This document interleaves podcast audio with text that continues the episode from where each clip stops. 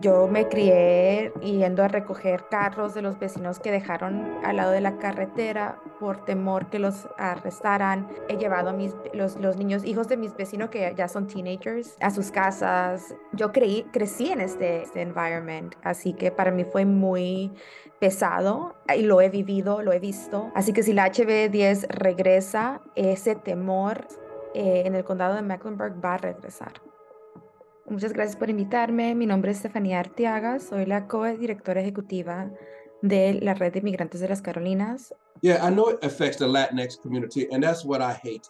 And we want to try to build the bridges. We want to allow the community to teach us, and then we can learn from the community, and the community learns from us. My name is Gary McFadden. I am the 45th Sheriff of Mecklenburg County here in Charlotte, North Carolina. I'm the first African American Sheriff also of Mecklenburg County. Esta propuesta es anti-inmigrante porque está creando un sistema donde los inmigrantes están siendo castigados más allá del que, que ya castiga el sistema penal en este país. Está creando riesgos de deportación por delitos muy menores, delitos que muchos de nosotros que tenemos estatus en este país solamente tendríamos que pagar una multa. Mi nombre es Adriel Orozco, soy un abogado con el Centro de Justicia de Carolina del Norte. La sobrepenalización de las comunidades inmigrantes como alternativa a una reforma migratoria integral no es la respuesta. Mi nombre es Carolina Siliceo Pérez, soy encargada del alcance comunitario y coordinadora de comunicaciones para la oficina del alguacil del condado de Banca. Bienvenidos a Enlace Latino Podcast. Yo soy Patricia Serrano y hoy presentamos Descifrando la HB10. Es solo una cuestión de tiempo para que este nuevo proyecto de ley, que muchos consideran racista y antimigrante, sea aprobado en Carolina del Norte. En este episodio vamos a analizar por qué no es una buena propuesta para la comunidad inmigrante ni para la comunidad en general de Carolina del Norte. Pero empecemos por el principio. ¿Qué es la propuesta de la IHB10? Sí, pues eh, la HB10 es una propuesta que fue sometida primero en la Cámara de Representantes en enero ah, por medio de ah, el patrocinador, un, un representante, Destin Hall, del condado de Watauga y Caldwell. Y es la, esta es la tercera vez que esta propuesta o una propuesta similar se ha propuesto en, en la Asamblea General. Bueno, eh, la HB10 lo que busca hacer es hacer ley estatal que eh, los aguaciles colaboren con ICE y detengan a las personas que ingresen a la cárcel por 48 horas. Este proyecto no es nuevo en Carolina del Norte. Antes han habido programas similares y aún hoy existen condados que tienen acuerdos voluntarios de este tipo con el Servicio de Migración. Lo que cambia esta vez es que la general para aprobar el proyecto y anular el veto del gobernador. Es decir, aun cuando Roy Cooper, gobernador demócrata del estado, está en contra de la HB10, igual se convertiría en ley. Y lo que es muy importante sobre este tema es que mucha gente dice, no, esto no me va a afectar a mí porque yo no cometo crímenes. Pero la realidad es que cualquier persona eh, que entra a una cárcel eh, no, es, no ha sido, no, no ha pasado por el proceso judicial, ¿verdad? Hay una, están presumiendo que ha ocurrido una situación y eh, en este, en este caso, lo que podemos ver con la HB10, si es que se vuelve ley, es que vamos a ver mucho más perfil racial, vamos a ver eh, mucha más ah, preocupación sobre la comunidad de salir, ah, porque en realidad eh, eh, los aguaciles se van a volver y en sí la policía una extensión de la migra. Una parte de esta propuesta puede ah, resultar en que una persona esté manejando, puede hacer que ah, no están manejando con una licencia de conducir o hay un problema con una luz atrás y la, eh, la policía o algo así deciden de encarcelar a la persona. Y eso automáticamente puede empezar un proceso de deportación para la persona debajo de esta propuesta. Si ICE somete una solicitud lo que eso empieza un proceso donde el alguacil ahora va a ser requerido a mantener a esa persona por 48 horas más allá de la, de la fecha de liberación de esa persona para que esa persona se pueda transferir a ICE. Como te contaba antes, en Carolina del Norte hay una docena de condados que voluntariamente cuentan con un programa llamado 287G que funciona más o menos de la misma forma. También hay condados que tenían este programa en el pasado, pero lo dieron de baja. al sheriff McFadden de Charlotte. I got rid of 287G the first day I was in office, and I'm sure I got attacked by Sí, cancelé 287G el primer día que asumí como sheriff y por supuesto fui atacado. Pero no me importó, hice lo correcto para mi comunidad. En marzo pasado, un grupo de alguaciles del Estado firmaron una carta pública oponiéndose al proyecto. Además del alguacil de Mecklenburg, se oponen los condados de Wake, Buncombe, Wilson, Orange y Durham. El número puede parecer poco si se tiene en cuenta que en Carolina del Norte existen más de 100 condados, pero un dato crucial de mayor población latina y que representan dos tercios del total de la población del Estado.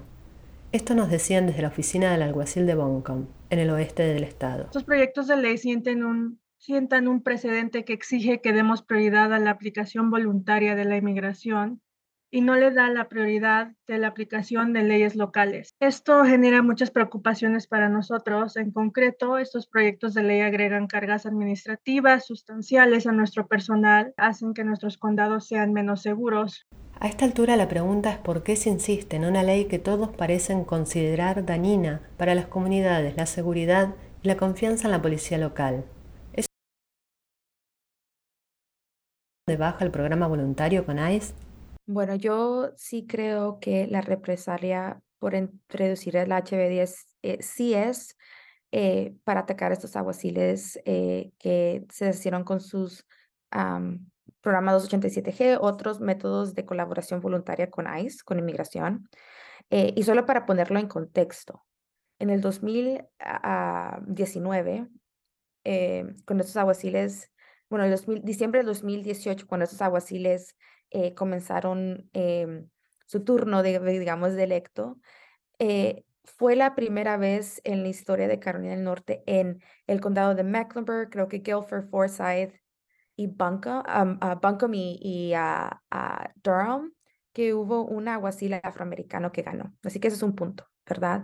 Y fue la primera vez también que un aguacil eh, escuchó las demandas de la comunidad para deshacer la, el programa o la, colaboración con ICE.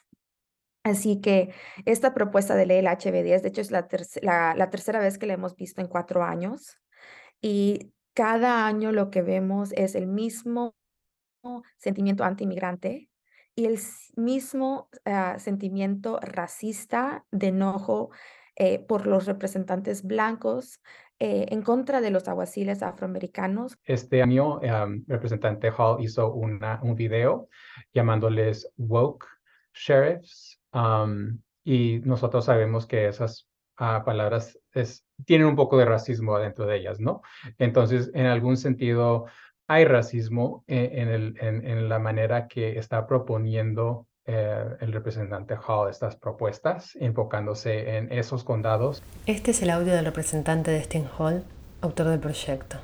I'm Representative Destin Hall, and today I want to talk to you about a bill that I filed that would require North Carolina sheriffs to cooperate with U.S. Immigration and Customs Enforcement, or ICE. Sadly, several woke North Carolina sheriffs have opted to cut off communication Es muy chistoso que los representantes de hecho les digan los woke sheriffs. Woke es como una palabra para describir eh, que tienen conocimiento de temas sociales, particularmente en ideología de la derecha, ultraderecha en los Estados Unidos, lo que hemos visto es que esa palabra woke es utilizada como para tachar a alguien como un extremista. Y eh, cuando en realidad para mi generación, de hecho parece un chiste, porque parece como que el abuelo descubrió esta palabra y ahora la va a tratar de utilizar contra otra persona. Puede impactar en la comunidad. No solo se trata del miedo a la deportación o de la separación de las familias. Cada vez que una, un miembro de la comunidad inmigrante piensa o sabe que sus policías locales están trabajando con ICE, eso crea temor, temor en acceder recursos locales, llamar a la policía, testigos de crímenes no van a querer llamar al alguacil. yo he hablado con clientes que no han ido a recibir servicios médicos porque pues no quieren ponerse en riesgo que van a tener interacción con el alguacil. Muchos no pueden agarrar una licencia de conducir y si algunos los paran por conducir sin una licencia, ah, el policía tiene la discreción si los va a arrestar, ponerlos a la cárcel o solo darles un citatorio, ¿no?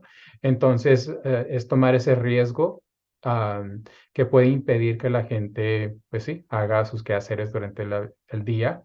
Ir al mercado a llevar a los niños a la escuela. El programa 287G estuvo vigente en el, condado por 12 años y hay muchos estudios que muestran que un resultado negativo que ocurrió aparte de las detenciones y deportaciones que vimos es que vimos un incremento de niños latinos que estaban sufriendo de hambre, por ejemplo porque los padres tenían miedo de salir. Vimos un, un incremento de madres eh, inmigrantes latinas que no estaban accediendo a cuidado prenatal por temor eh, y que resultó en, en de hecho, en, en, en, que los niños latinos de esta generación nacieran con pesos mucho más bajos, ah, considerando los pesos de otras poblaciones. Así que hemos visto el impacto de salud, de educación, económico con el, la 287G y, eh, y eh, vamos a verlo de nuevo eh, si la HB10 se vuelve, se vuelve ley. Las consecuencias de la HB10 no serán únicamente para la comunidad latina.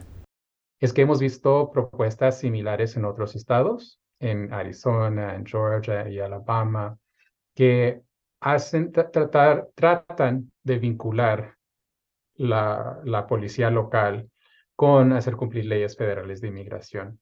Y eso crea mucho temor donde trabajadores inmigrantes salen de esos estados. Entonces, como en, Arizona, 10% de la comunidad indocumentada salió y eso impactó mucho la economía. En Georgia también vimos que 11 millones de trabajadores en los campos salieron. Y entonces en Carolina del Norte sabemos que la agricultura es una industria principal para la economía del estado y eso es lo que hemos tratado de también enseñarles a los legisladores, que sabemos que están usando la comunidad en un sentido político, ¿no? Para ganar puntos políticos, pero tiene ramificaciones muy, muy verdaderas que pueden impactar a muchos más en este estado. Queríamos terminar este episodio contando cuáles son los pasos a seguir si la HB10 efectivamente se aprueba y se convierte en ley. Aquí el sheriff McFadden. We don't know. Nobody knows what's going to happen, and I don't think the people who created HB 10 know what's no lo sabemos. Nadie sabe lo que va a pasar. Uh, y no creo que las personas que crearon ese bill sepan lo que va a pasar tampoco. No han hablado con nosotros no han hablado con los aguaciles, no han tenido ni una conversación con el sheriff.